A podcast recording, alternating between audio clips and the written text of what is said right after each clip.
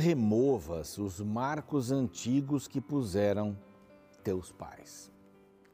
Texto de Provérbios 22, 28, verso 28. Não removas os marcos antigos que puseram teus pais. São as, as tradições, os marcos antigos têm que ver com aspectos de verdade, os caminhos que seus pais usaram para educar você. Então, não mova as coisas que podem continuar levando você a caminhar na direção do reino de Deus. Não mova essas coisas. Valorize o passado. Muita gente pensa que ah, o passado, os idosos, ah, já, já passou, agora é tudo novo e não respeitam. Sabe, a história de hoje ela foi composta pela história de ontem.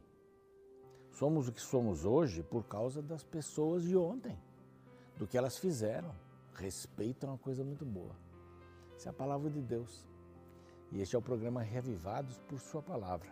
Nós queremos ser reavivados pela palavra de Deus. Queremos acordar, arrumar a nossa cama, assim já temos um projeto feito, né? Estudar a palavra e sair, sairmos para ser Jesus para as pessoas. Esse é um grande objetivo da vida. O exercício da fé, o exercício do conhecimento da palavra de Deus. Nós estamos aqui todos os dias, um capítulo da Bíblia diferente para estudarmos. Hoje vamos falar sobre a história de Naamã, uma história muito bonita, não é? A, a menina escrava, cativa, que foi uh, trabalhar na casa de Naamã, comandante do rei da Síria. E a história dele é, é, muito empolgante, é muito linda mesmo. Daqui a pouquinho a gente vai ver. Mas uh, TV, no, seis da manhã, depois na repetição às três, uh, no NT Play, nós estamos lá e há outros conteúdos também, diários, né? No YouTube também, e, e, e vemos um grande número de pessoas entusiasmadas uh, para estudar a palavra através do YouTube. Seis da manhã já é disparado o programa do dia, você pode vê-lo a qualquer momento, em qualquer circunstância, mas você também pode ver todos os outros capítulos da Bíblia, 1189 já foram gravados, alguns até mais do que uma vez. Então vale a pena estudar a palavra de Deus. Uh, lá no YouTube nós estamos no, no canal Reavivados por sua palavra NT. Bom, vai lá, se inscreva copie o link, passe para os seus amigos, para as suas amigas, as suas listas de transmissão. Né? Isso é muito útil para pregar o Evangelho. Temos um grupo especial, a gente sempre ressalta aqui os Anjos da Esperança, eh, que tem mantido a Rede Novo Tempo através das suas ofertas. Nós somos muito agradecidos a você que é Anjo da Esperança. Se você não é ainda Anjo da Esperança e gostaria de conhecer um pouco mais, temos esse WhatsApp aqui para você entrar em contato para saber alguma coisa e quem sabe se tornar também um anjo da esperança, nos ajudar a pregar o evangelho em português e espanhol para todo mundo. E graças ao trabalho, ao empenho dos anjos da esperança, a gente tem essa revista aqui, olha que maravilha. Não só esta, mas muitas revistas que são estudos da palavra, estudos bíblicos. E este especificamente fala sobre oração. Deus me ouve. Aqui você vai aprender muita coisa boa sobre oração. É um outro uh, WhatsApp aqui. Basta você mandar uma mensagem, quero revista da oração, ok. Depois você vai ser contatado para nome, endereço, para saber onde é que você quer que enviemos, tudo gratuitamente, você não gasta nada, tá bom? Nós vamos para um rápido intervalo agora e na volta vamos estudar a respeito de Naamã, capítulo 5, segundo livro dos reis.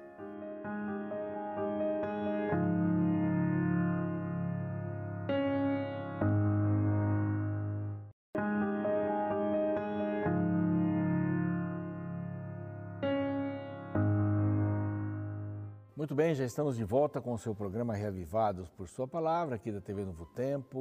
Uma alegria imensa receber você que chegou agora para estudarmos juntos este capítulo 5. Tem muitas lições nesse capítulo 5. Alguns capítulos que são mais uma narração do rei que saiu para cá, foi para lá, etc. Mas aqui há um, há um conteúdo bem interessante neste, nesse capítulo. Já sabe que a partir do capítulo 2, Eliseu Eliseu entrou em cena, Está aí muitas coisas da vida de Eliseu, seu ministério, são apresentadas aqui é, no segundo livro dos reis. É? Ah, você sabe desta, desta briga, desta guerra que havia entre os Círios e o Reino do Norte. Isso daí era, era constante, esse tipo de, de guerra. Eles não viviam em paz. O nome Ben Haddad é um nome que apareceu várias vezes aqui na, na Bíblia Sagrada. Esse Ben Haddad deve ser o, o segundo, não o primeiro, né? Ben Haddad II. Nós estamos dando essa denominação a ele. Né? E sempre houve um, um combate bastante grande. E aqui é uma história que foi negativa, mas acabou sendo boa. É a história de um comandante. Comandante que vestia sua farda e ia para a guerra. E através dele, muitas nações foram conquistadas, muitas nações. Ele, é um, ele era um herói de guerra. Era um herói de guerra. E a Bíblia vem falando sobre ele, o nome dele era Namã. Aqui ó, há várias definições. Namã, nome, comandante do exército, na função do rei da Síria, grande homem diante do seu senhor, características fantásticas, de muito conceito, porque por ele o Senhor dera vitória à Síria. Era herói de guerra vírgula. Porém, olha os poréns aqui, leproso. Porém, leproso. Atrás da sua farda estava a lepra. Você sabe que é, essa, essa é uma doença que ainda existe, né? Anseníase e outros tipos, há vários tipos de lepras bíblicas, vários tipos. E essa daqui diz que ele ficou branco, ele era branco, né? é branco. Bom, eles conquistaram é, Israel, foram lá e conquistaram, e levaram vários cativos, várias meninas. E uma dessas meninas israelitas foi trabalhar na casa de Naamã. Não diz o nome da esposa aqui, mas foi trabalhar com a esposa. Era uma menina, era uma menina de 12, 15 anos, alguma coisa assim, mais ou menos pela pela ideia da descrição, né? Essa menina trabalhou. Ela era uma escrava, teve que aprender uma língua nova, ficou longe dos seus pais, talvez até tenha morrido na guerra, e sei lá, e muito difícil, muito difícil. Tinha pelo menos um teto, comida, para poder tocar a sua vida. Mas essa menina vai ter um papel fundamental. Quando você passa por uma situação pela qual ela passou, é escravizado, vai trabalhar para mim. A tendência não é oferecer o melhor tipo de trabalho. Aí aquele verso, né? Não estou forçando o verso não, mas é, tudo que vier à mão para fazer, faze-o conforme as tuas forças. Esse é um verso poderosíssimo. E essa menina, ela fazia conforme as forças dela. Ela não era de jogar a sujeira para debaixo do tapete. Muita gente faz isso em muitos setores da vida, inclusive na limpeza da casa. Jogar para debaixo do tapete, não. Era difícil juntar o lixo, levar lá fora, sei lá, em algum lugar, um recipiente que está cheio, tem lixo vazando, sei lá. Mas é incrível, não é como se você fizer o melhor que você puder fazer, mesmo sendo um escravo, se você vai chamar atenção para o Cristo que está dentro de você. Então, essa menina estava lá. Veio a servir sua senhora, a mulher de Naamã. Disse ela a sua senhora, falando, conversa de mulheres. Tomara, verso 3, que o meu senhor estivera é, diante do profeta que está em Samaria. Ele o restauraria da sua lepra. Olha só uma garota, aí seus 15 anos, vamos dizer, dizendo para sua patroa, esposa do comandante, que tinha lepra, dizendo: Olha, se ele conhecesse o profeta, ele estaria diante dele, estaria bom hoje. O profeta iria curá-lo. E ele ficou com aquele negócio na cabeça, né? com aquele negócio na cabeça e tal, porque a mulher veio falar com ele. Então ele disse assim: Olha, falou para o rei, amigo do rei, comandante, rei, tem uma menina lá em casa, ela disse isso, isso e isso, que eu deveria estar dizendo do profeta. Então eu quero a sua autorização. O rei disse: Tá bom, não, eu vou fazer mais que isso. Eu vou escrever uma carta aqui para o rei de Israel. E nessa carta eu vou colocar que ele lhe dê todo o suporte necessário. Ele saiu com a palavra de uma menina que era escrava, tocou a esposa, tocou o seu coração, ele agora toca o coração do rei, porque o rei queria vê-lo bem. Se pode ir, pode levar uma guarnição, soldados. E leve muitos presentes também. E eles foram ter com o rei de Israel. Rei de Israel, quando recebeu essa carta e soube que ele estava ali, rasgou sua roupa, ficou indignado. Olha o que o rei Ciro está tentando fazer. Ele está tentando provocar uma guerra, porque se eu digo não, como é que eu vou curá-lo? Eu nunca curei ninguém. Como tem alguém aqui, sei lá, tem tanta gente. Não é assim que funciona. É? E pode ser que ele tenha pensado disso e para mais coisas ainda. Mas já tem todo o projeto uh, de Deus para esse, esse esquema aqui. Eu vou lá falar com o rei, o rei me atende, e eu volto para casa e depois dou uns presentes para o rei. Mas o rei não sabia nada disso. O rei não sabia que havia um homem de Deus ali. Se soubesse, não punha fé. Alguém a quem Deus falava e alguém a quem Deus o habilitara com uma porção de dons. Então, está aqui a história. Ele vai até a casa, então, eh, do rei, o rei não sabe o que fazer. Alguém lhe diz: Não, o profeta mora lá na periferia. Manda ele para a periferia. E ele vai para a periferia. Chega lá com aqueles, aquela porção de presentes. Ele diz assim: Olha, aqui mora o Eliseu? Sim, mora Eliseu. Gease, que atende né, o, seu, o seu servo ali. E sim. Então, você pode pedir para ele sair, porque eu tenho que falar uma. O que, que você quer? Estou leproso, eu queria uma menina lá e contou a história. Menina que nós sequestramos daqui, ó, fica meio complicado ficar contando essa história. Né? E eu vim aqui. Eliseu deu um recado para Geás dizendo assim: manda ele se lavar no Rio Jordão sete vezes. Aí quando ele ouviu isso, ele disse: está de brincadeira. Eu venho de longe.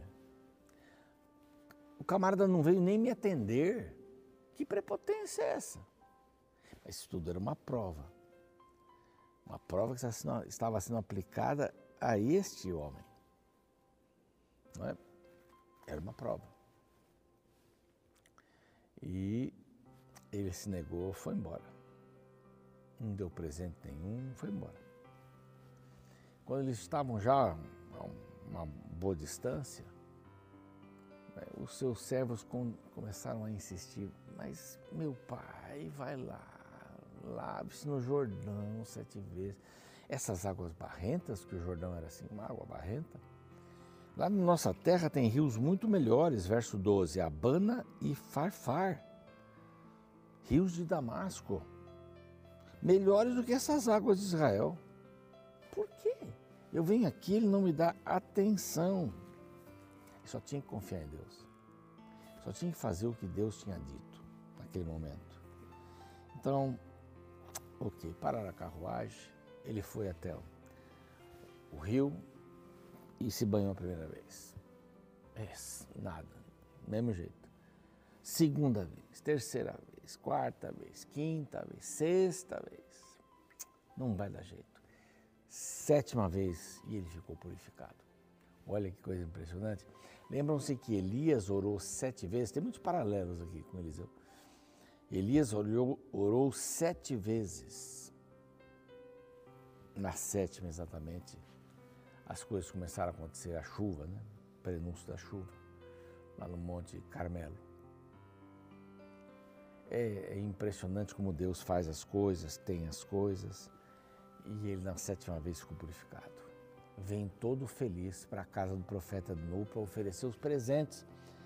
o profeta não quis nem saber dos presentes, não saiu também. A sua honra, a sua glória pessoal não estavam em jogo. Estava em jogo a salvação daquele homem. E as pessoas que ele influenciaria ao chegar na sua cidade. Bom, ele quer dar os presentes, Eliseu não quer, mas Gease correu atrás para pegar os presentes. E quando voltou, Eliseu disse assim: Peraí, você foi onde? Ele sabia já. Ele, ele já sabia.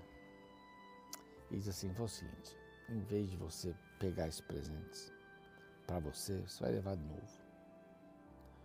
E vai fazer uma coisa aqui. Vai acontecer uma coisa: você vai ficar com a lepra, do jeito que ele teve. A lepra dele vai passar para você. E foi o que aconteceu. E ele ficou com lepra. Ele ficou com lepra. Foi atacado de lepra. Não é? E, e teve uma lição bastante grande. Porque ele sempre vivia querendo tirar alguma coisa, uma vantagem da sua função. Não é legal tirar uma vantagem da função. De jeito nenhum. Que Deus possa abençoar você, que você possa ter certeza absoluta de que está servindo o Deus verdadeiro, através da palavra, através é, dos estudos que fazemos aqui. Não tem nada fora da Bíblia, nada fora da Bíblia. Para que você se conscientize dessa importância de depender do Senhor. O Senhor mandou se lavar sete vezes, vai lavar sete vezes. Não tem problema não. Duas, vai duas, três, vai três o Senhor lhe impressionou para você não falar mais sobre esse assunto, não fale mais sobre esse assunto. Deus está sempre disposto a ajudar-nos. Vamos orar? Pai querido, pedimos a tua bênção, o Senhor sabe da nossa necessidade mais profunda.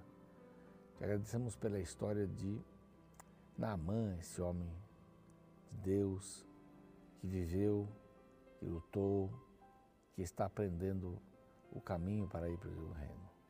Abençoa não só ele, mas todos nós. Que tenhamos um, um dia feliz na tua companhia. Por Jesus, amém. O programa segue, eu fico por aqui e amanhã estamos aí com o próximo capítulo. Existe uma grande diferença entre pessoas inteligentes e pessoas sábias. Inteligente é aquele que é detentor de conhecimento. Geralmente é uma pessoa que sabe de muita coisa. Sábio é aquela pessoa que traduz na prática o que aprendeu. Existem muitas pessoas inteligentes que não são sábias. Sabem muito, mas não praticam nada. Porém, quando alguém consegue aplicar os princípios que aprendeu, aí surge a sabedoria verdadeira. Veja o capítulo 5 de 1 Reis. Nele encontramos detalhes sobre a vida do rei Salomão. No verso 12, lemos a forma com que ele se relacionava com os outros reis. Veja, deu o Senhor sabedoria a Salomão como lhe havia prometido. Havia paz entre Irão e Salomão, e fizeram ambos entre si aliança. O verso coloca em paralelo a sabedoria de Salomão com a convivência pacífica entre os outros reinos. Lembrando que era muito comum que os reinos vizinhos fossem rivais. Porém, Salomão consegue se relacionar de forma pacífica com os reinos vizinhos. Basta olhar na Bíblia e você nunca verá Salomão guerreando contra outras nações. Ele conseguiu ser um grande rei sem precisar derramar sangue para ser respeitado. Essa era a sabedoria na prática. Ela nos capacita a viver bem com as pessoas ao nosso redor. Então, hoje eu te pergunto: como é sua convivência com as pessoas com quem você convive? Você consegue viver pacificamente ou existe um clima de guerra e conflito? Que nossa oração hoje seja um pedido de sabedoria para que possamos ser agentes pacificadores nos ambientes por onde passarmos.